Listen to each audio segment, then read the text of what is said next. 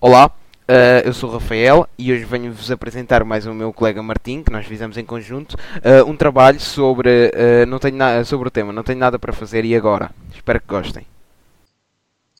Como é, Rafa? Tudo bem? É, mais ou menos. Sabes que isto de ficar em casa por causa deste maldito coronavírus é uma seca. Pois, não tem nada para fazer, Rafa. E tu? Estou na mesma, ainda se tivesse bom tempo ia dar umas voltinhas de moto, mas como está a chover. Ok, já percebi a situação. É tão bem para que saíres com este tempo e exigiu que fosse estudar. Isso mesmo, mas não me importo por isso. Não te importas?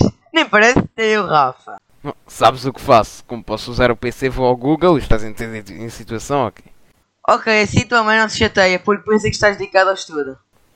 Mas se formos a ver, não estou, porque estou a chegar em vez de estudar, não é? Sim, tens razão, mas às vezes tens de estudar, porque isto de ter aulas em casa fez-nos perder muita matéria.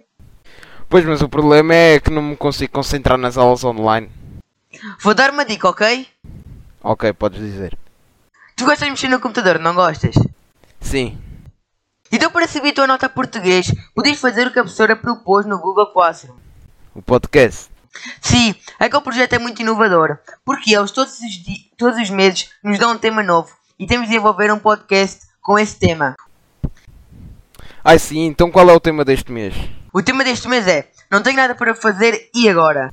Olha que engraçado, eu não tenho mesmo nada para fazer. Vou fazer isso agora, então. Então vá, boa sorte. Deus. Adeus. Portanto, pessoas que estão a ouvir este podcast, por favor, se entrarmos outra vez em confinamento, nunca estejam sem fazer nada. Existe sempre algo para fazer. Adeus.